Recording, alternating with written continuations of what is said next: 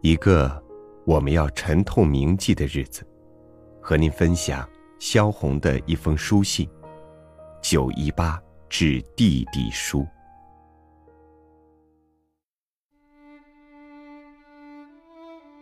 可弟，小战士，你也做了战士了，这是我想不到的。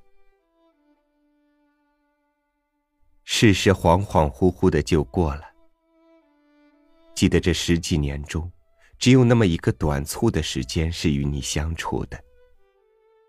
那时间，短到如何程度？现在想起，就像连你的面孔还没有来得及记住，而你就去了。记得，当我们都是小孩子的时候，当我离开家的时候。那天的早晨，你还在大门外和一群孩子们玩着。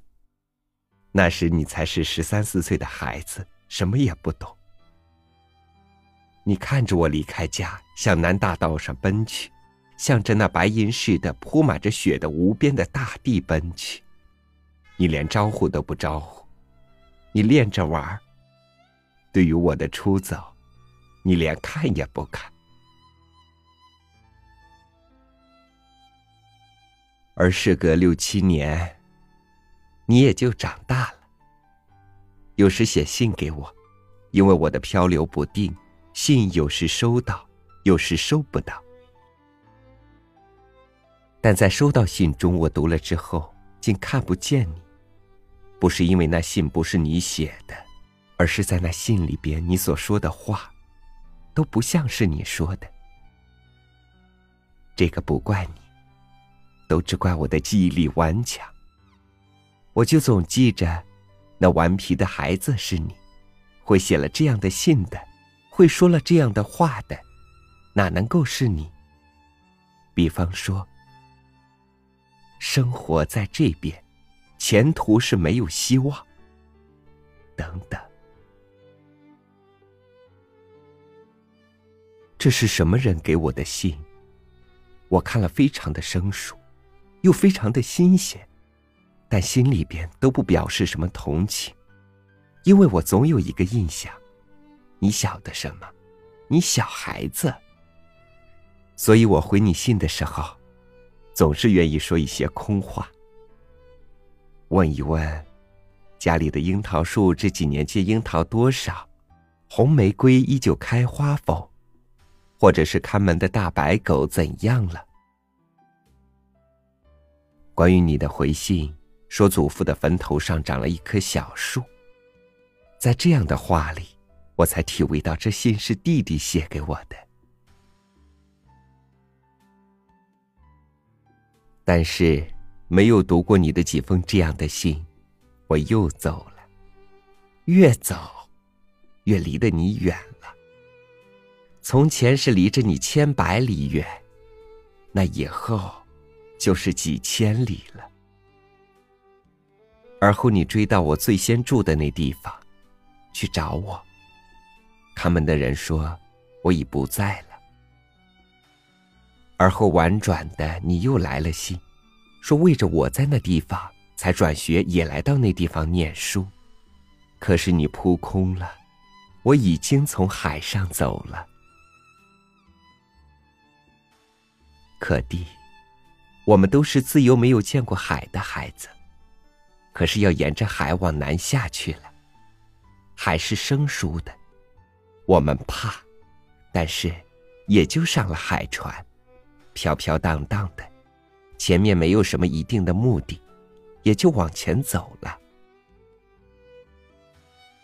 那时到海上来的还没有你们，而我是最初的。我想起来一个笑话。我们小的时候，祖父常讲给我们听。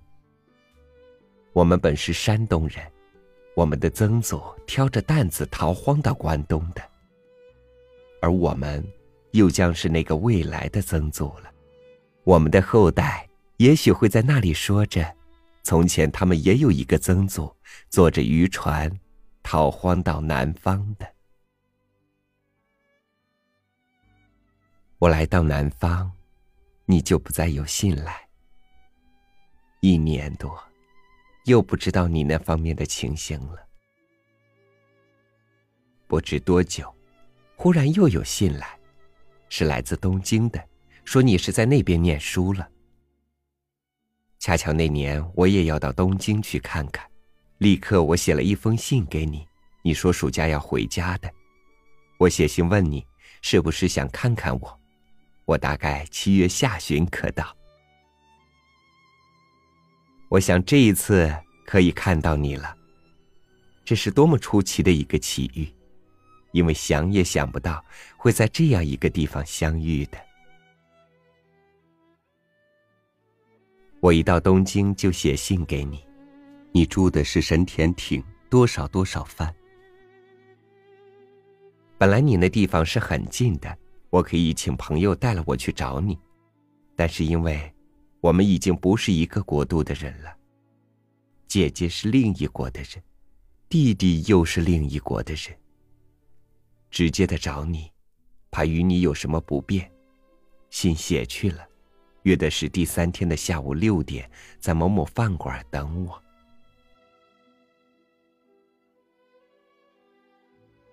那天。我特别穿了一件红衣裳，使你很容易的可以看见我。我五点钟就等在那里，因为我在猜想，你如果来，你一定要早来的。我想你看到了我，你多少喜欢，而我也想到了，假如到了六点钟不来，那大概就是已经不在了。一直到了六点钟，没有人来。我又多等了一刻钟，我又多等了半点钟。我想，或者你有事情会来晚了的。到最后的几分钟，竟想到，大概你来过了，或者已经不认识我，因为始终看不见你。第二天，我想还是到你住的地方看一趟。你那小房是很小的。有一个老婆婆，穿着灰色大袖子衣裳。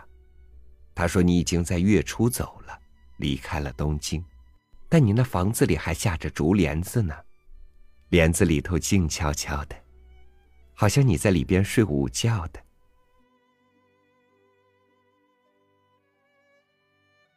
半年之后，我还没有回上海。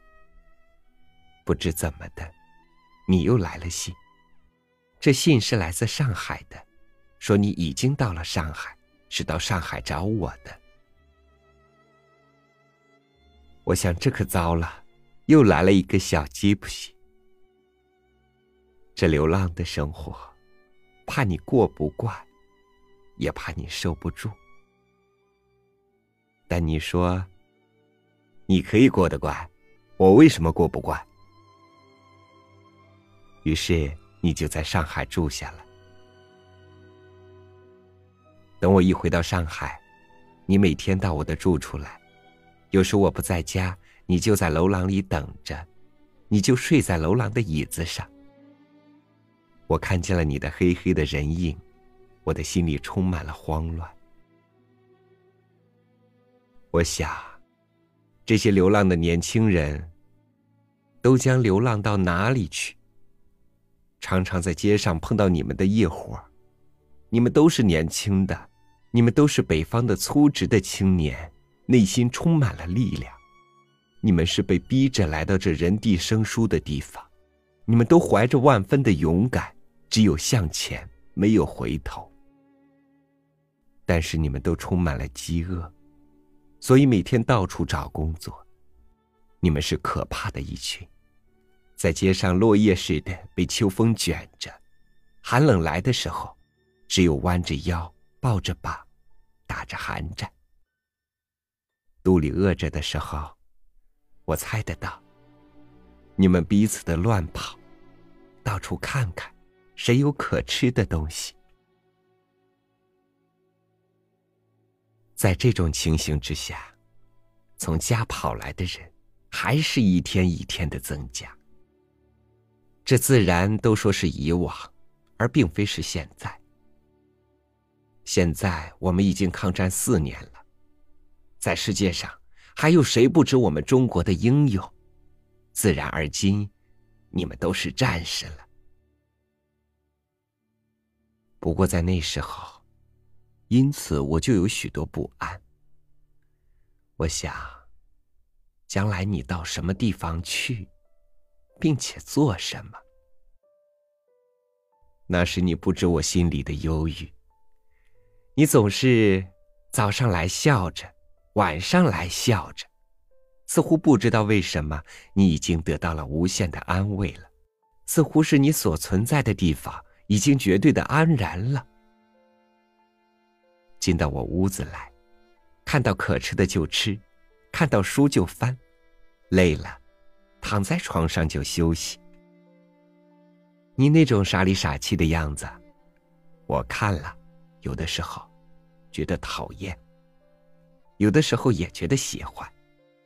虽是喜欢了，但还是心口不一的说：“快起来吧，看这么懒。”不多时，就七七事变。很快你就决定了，到西北去，做抗日军去。你走的那天晚上，满天都是星。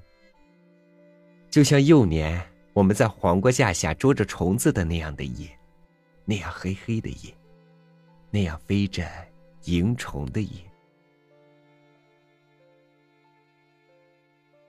你走了，你的眼睛不大看我，我也没有同你讲什么话。我送你到了台阶上，到了院里，你就走了。那时我心里不知道想什么，不知道愿意让你走，还是不愿意。只觉得恍恍惚惚的，把过去的许多年的生活都翻了一个新，事事都显得特别真切，又都显得特别的模糊。真所谓有如梦寐了。可弟，你从小就苍白，不健康。而今虽然长得很高了，仍旧是苍白不健康。看你的读书、行路，一切都是勉强支持。精神是好的，体力是坏的。我很怕你走到别的地方去，支持不住。可是我又不能劝你回家，因为你的心里充满了诱惑，你的眼里充满了禁果。恰巧在抗战不久，我也到山西去。有人告诉我你在红铜的前线，离着我很近。我转给你一封信，我想没有两天就可看到你了。那时我心里可开心极了，因为我看到不少和你那样年轻的孩子们，他们快乐而活泼，他们跑着跑着，当工作的时候，嘴里唱着歌。这群快乐的小战士，胜利一定属于你们的。你们也拿枪，你们也担水。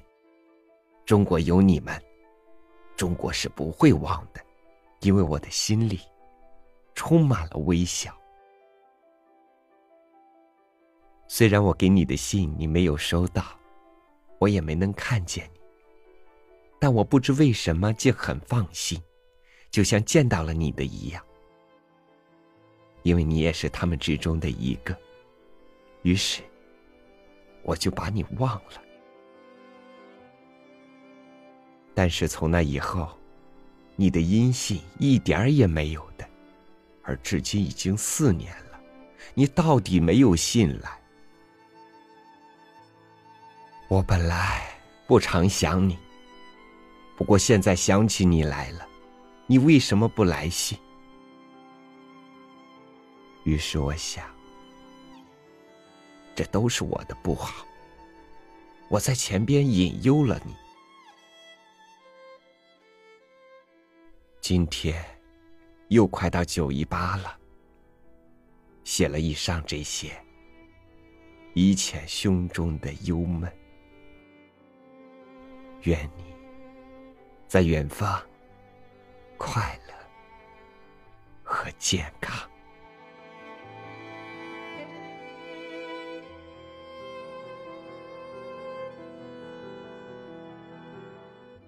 国家的灾难离每一个人都不远，牢记历史，不忘国耻。感谢您收听今天的三六五读书，我们明天同一时间再会。